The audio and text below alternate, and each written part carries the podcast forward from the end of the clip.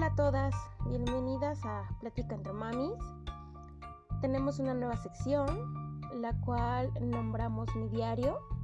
Y bueno, es como tal, como lo dice su nombre, un diario en el que les estaré contando pues experiencias que han surgido durante mi proceso de ser mamá y cómo he ido a veces eh, sorteando cada una de estas situaciones.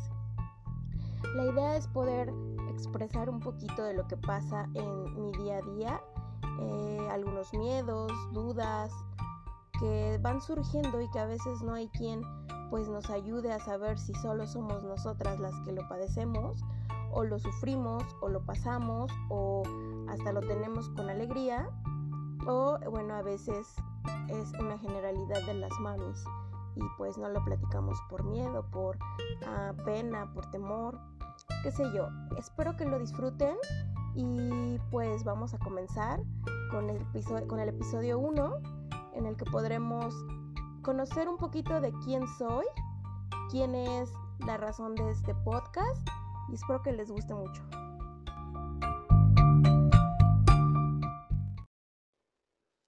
Mi nombre es Berenice, tengo 31 años actualmente, soy ingeniero en informática ejerzo mi carrera.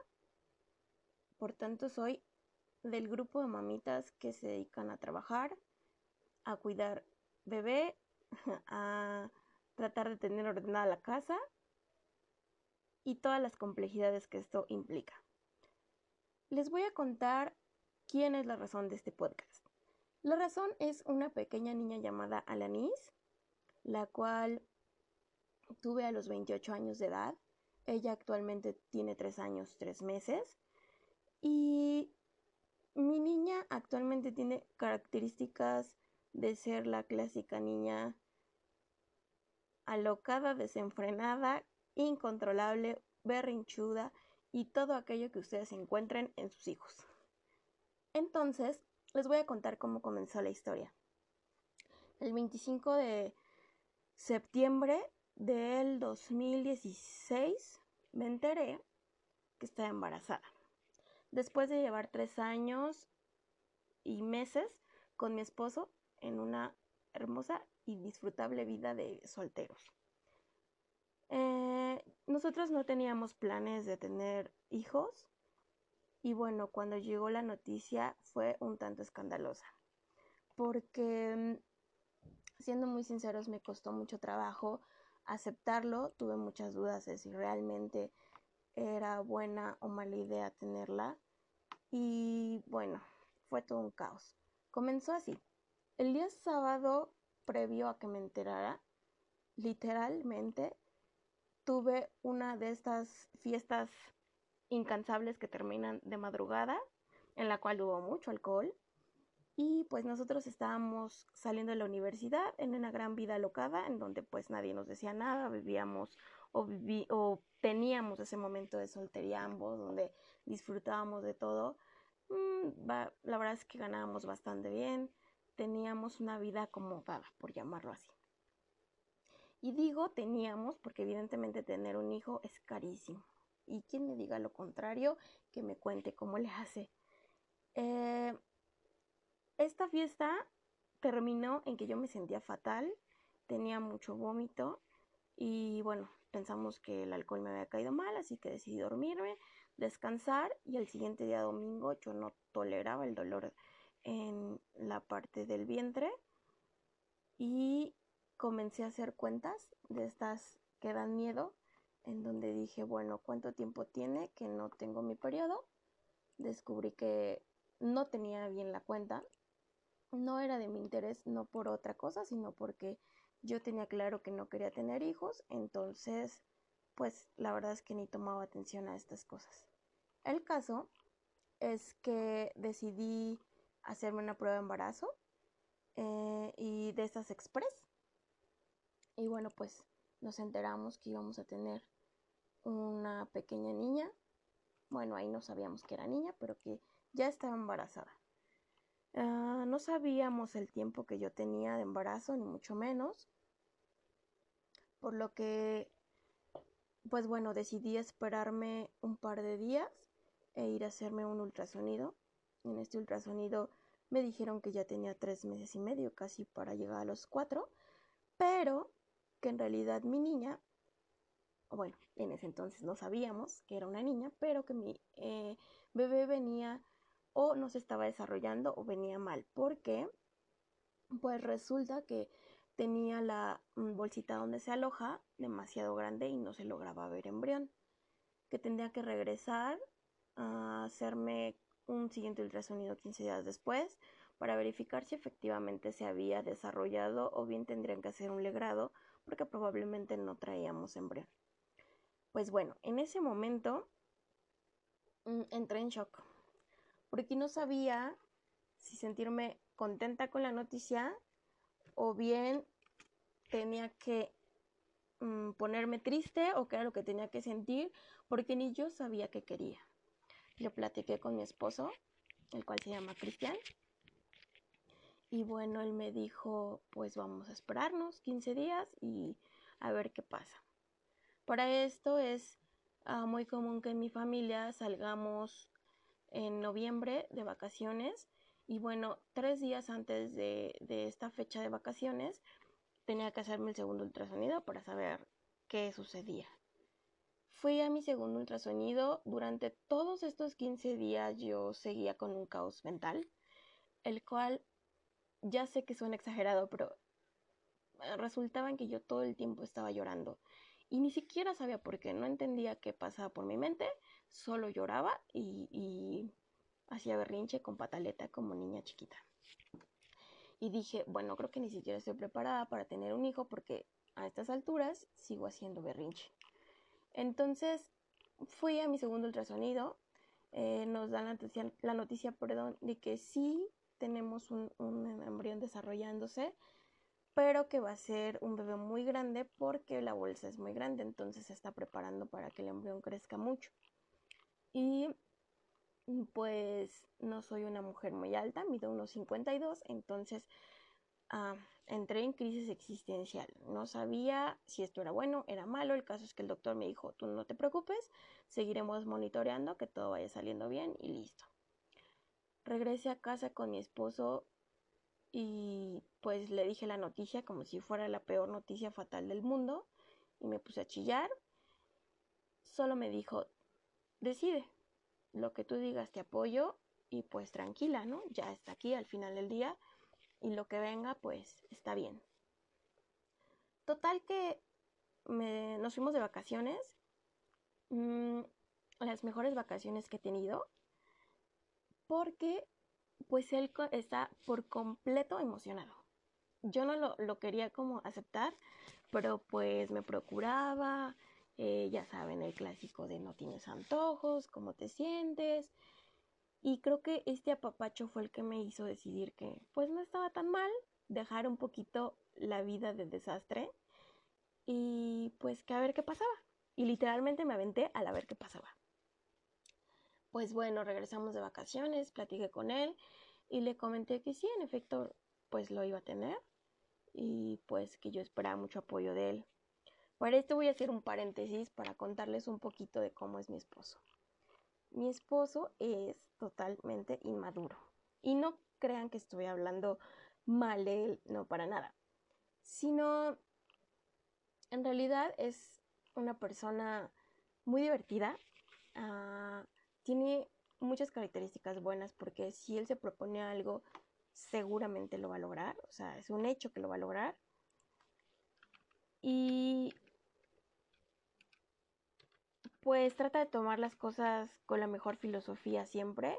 Yo aquí soy la dramática, locada, estresada, que quiere tener todo controlado. Él no, él, él deja que todo fluya, deja que las cosas vayan con calma, las toma con, con paz, es muy pacífico, sí, pero creo que una de las características que le cuestan trabajo es comprometerse. Entonces, este compromiso con un nuevo bebé fue complicado para él, aunque estaba emocionado, creo yo que tenía mucho miedo y no sabía si realmente lo quería. Entonces, los siguientes meses posteriores a las vacaciones, el embarazo fue un caos. Yo en realidad seguí trabajando todo mi embarazo trataba de llevar mi vida lo más normal posible, pero el último mes fue un caos, porque tuve algo que se llama dermatitis materna, que es que te salen una especie de ámpulas pequeñitas en todo el cuerpo que provocan mucha comezón. Él estaba como en calidad de, pues, arréglatelas y sí estoy aquí, pero no estoy. Eso era lo que sucedía. Mm, para complicar un poco más la existencia, eh, tuve una mala jugada con mi trabajo porque no me tenían dada de alta en la seguridad social de manera a tiempo. Tenía que ser, mm, creo que mm, nueve o seis o doce, no sé cuántas semanas previas al embarazo. Entonces, pues no me pagaron incapacidades, las tenía que pagar mi empresa y las pagó como quiso, lo cual cuando tú estás con un bebé recién nacido es súper complejo porque los gastos aumentan y pues mi esposo no estaba comprometido lo suficiente como para aportar económicamente lo necesario. Quiero decirles que en ese momento lo reproché, pero hoy me queda claro que él no sabía cómo comprometerse al 100. Durante los siguientes episodios también les iré contando su transformación porque todos aquellos que piensen que el hombre no tiene transformación durante el proceso, creo que está en un gran error. Y por eso quizá muchos matrimonios fracasan cuando tienen un bebé, porque sí queremos ser entendidas, pero no tenemos la capacidad de entender que la otra persona también está en un proceso y también va a sufrir cambios y también hay que apoyarlo. Y creo que esa es la parte más compleja de ser mamá que ahora tienes que apoyar a otra persona adicional al bebé con todo y tu eh, crisis existencial y emocional para que también la otra persona se involucre, crezca y demás. Entonces, pues resulta ser que ya transcurrido el tiempo, que, que ya está a punto de aliviarme, me tocó mi revisión en el Seguro Social. Ah, para esto les quiero contar. Fui algo que se llama eh, pulsera roja. Esta característica o esta marca que te ponen es cuando tú tienes una enfermedad de gravedad o, de importancia para el seguro social que era donde me, iba atendiendo eh, porque pudieses tener complicaciones y me la pusieron porque soy asmática. Entonces el hecho de que el bebé presiona todo pues puede presionar también los pulmones y entonces generar algún problema en el momento del nacimiento. Esto me llegó a decidir lo que seguramente a muchos les, ah, les genera complejidad para quien nos escucha en México. ¿Lo tengo en la seguridad social o lo tengo en un particular? Pues les cuento. Tenía mucho miedo de que fuera en el seguro social porque había escuchado 20.000 historias de terror respecto a por qué no debía ser en el seguro social. Pero me daba muchísimo más miedo en un particular porque resulta que si había una complejidad, ningún particular, a menos que fuera de estos carísimos, iba a tener ni la tecnología ni los aparatos suficientes para poder sacar el, nacimiento con, con, con gran éxito, ¿no? O sea, iba a ser complejo que un hospital de mediana em, de mediano precio pudiera pues obviamente cubrirlo. Entonces con todo el dolor de mi corazón, decidí que iba a ser en la seguridad social por mi seguridad y la de la bebé y pues que ya, que ahí me iba a aliviar. Entonces eh, me toca mi cita de revisión y me dice el doctor, eh, era una, la última cita, me dice, tienes la presión muy alta, eso es muy peligroso, te vas a, a que te revisen a urgencias y pues que ellos decidan que si te quedas o te vas. Llego a urgencias, para eso yo me sentía normal, ¿eh? no había ninguna este, de las características que te dicen dolor de cabeza, ver lucecita, nada, yo no sentía nada, yo me sentía normal. Llego a urgencias y me dice el doctor, por cierto, buenísimo, me dice, mira, sí traes alta la presión, pero no es de, pues, de terror, ¿no? O sea, está bien, no pasa nada, la podemos controlar y aguantarnos la semana que te falta. Sin embargo, no tengo pacientes, así me lo dijo, entonces te voy a ingresar, que te hagan análisis y nos quedamos tranquilos. Si todo está bien, pues te vas, y si no, pues nada, te quedas. En ese momento me realiza el tacto y me dice, pero tú no vas a poder hacer de parto natural.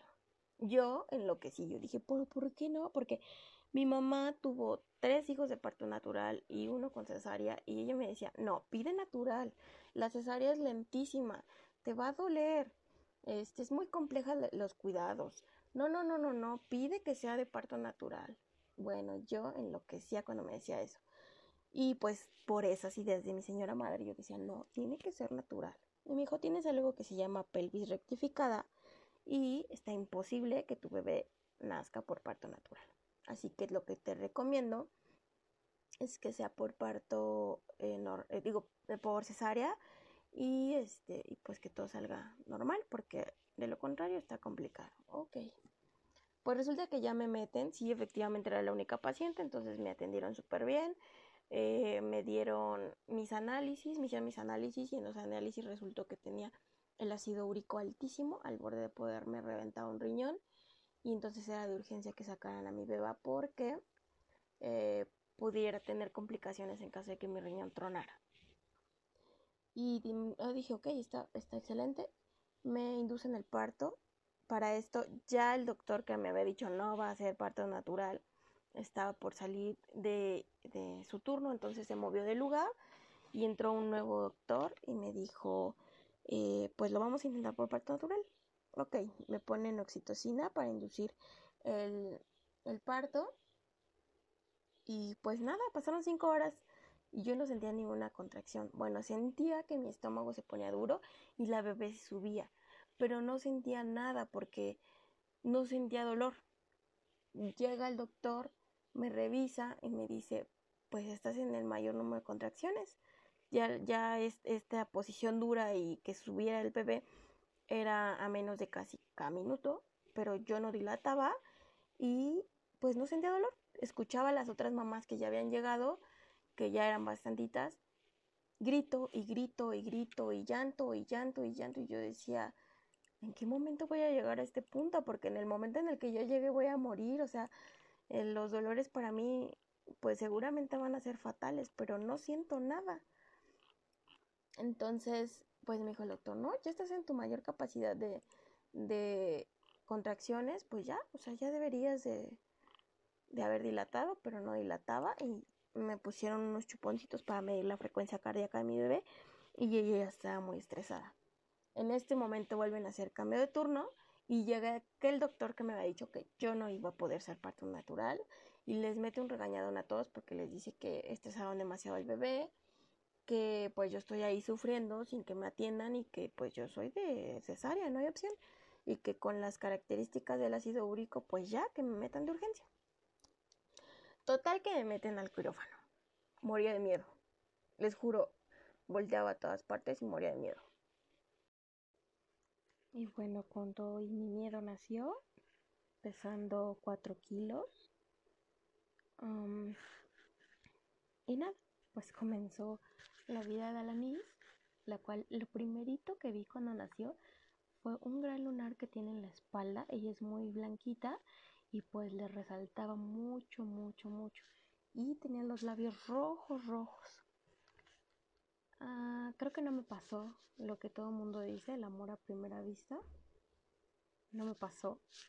Y quizá este sea lo primer, el primer punto extraño de todo lo que me contaron que iba a pasar. No la vi y me enamoré. No me pasó. Tenía mucho miedo decidí operarme, por lo que no puedo tener más bebés ya. Fue una decisión y bueno, nada, ya cerramos la fábrica. Y bueno, les voy a contar un poquito del primer mes, que fue el más representativo para mí.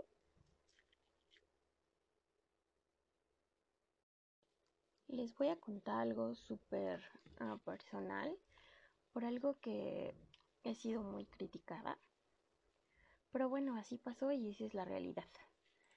Em, siento que me dio depresión postparto. Bueno, no me dio, sé que me dio depresión postparto.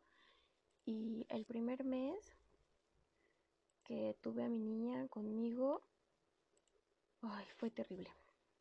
Puedo decirles que ha sido el peor mes de toda mi vida, aunque todo el mundo me dice, ¿cómo dices eso? Pues sí, ha sido el peor. Y en esta depresión, pues no me pasó que no la quisiera ver ni nada, pero sucedía que la estaba pasando muy mal. Estaba pues sufriendo un poquito con como con todo el alrededor porque no me dolía la herida como me habían dicho, pero me dolía la operación de, de el OBT. Era muy doloroso eh, como picaba la cicatrización, pero de ahí en fuera físicamente estaba bien. Lo que más me pesaba el tema emocional, mi esposo le dieron cinco días como para atender a la bebé, ayudarme y demás, de los cuales ni un solo día me ayudó. Todo el tiempo se la veía en la calle con sus amigos y yo estaba súper enojada. Y mi niña tuvo intestino perezoso y tenía mucho reflujo. Entonces, ah, y también era intolerante a la lactosa materna, entonces mi leche le hacía daño. Entonces a cada ratito le dolía el estómago y yo recién operada, estoy hablando de cinco días, no sabía qué hacer con ella y pues todo el tiempo le tenía que evitar por la ventana. Cristian, como vieja loca desesperada, la niña se sienta mal. Y él, súper molesto, venía. ¿no? me decía, ay, es que no me dejas estar allá afuera y ya sabes, reclamos de niño inmaduro. Quien me ayudaba era mi mamá, pero no sé qué tan buena idea fue esto, porque pues había un mega pique entre él y, mi mamá. Mi mamá se la pasaba reclamándome porque estaba allá afuera todo el tiempo, no me ayudaba. Él se peleaba porque quería hacerle su primer baño. Bueno, fue fatal los primeros cinco días. En cuanto él se fue a trabajar, mi mamá me siguió ayudando, pero yo prácticamente estaba recuperada. Podía caminar, subir, bajar, hacía mis cosas y sí seguía muy deprimida, estaba asustada, muy asustada, no sabía qué iba a hacer con una niña, no sabía cómo cuidarla, bueno, tenía 20 mil cosas en mi cabeza. Sin embargo, me recuperé de esto. ¿Cómo? No me lo pregunté. Creo que fue un tema muy interno en el que yo dije, basta, ya no puedo seguir con esta depresión. Ella me necesita y y pues ya fue el punto en el que decidí relajarme. Todavía no pasaba la depresión, no fue que un día a otro se me quitó ni nada de eso, pero ya estaba muy relajada. A partir como de los dos meses y medio quizá, fue cuando pues por fin empecé a disfrutar cada cosa que pasaba, eh, todas las carillas que hacía, que empezaba a balbucear, bueno, ya trataba de disfrutar todo, hasta la compra de los pañales, la compra de sus cosas, me empezó a encantar comprarle ropa, accesorios para su cabello, cositas para las niñas que sabemos que son muy coquetas. Y fue cuando empecé a disfrutar sin necesidad de que estuviera ahí al 100% mi esposo. Pues así fue como cambió la historia. A partir de ahí todo fue completamente diferente y creo que por fin sentí esa magia de la que todos me hablaban, pero bueno, conmigo fue un poco más lento. Hasta aquí vamos a dejar este episodio, espero no haya sido algo tenso, espero en los próximos episodios poderles mostrar un poquito más.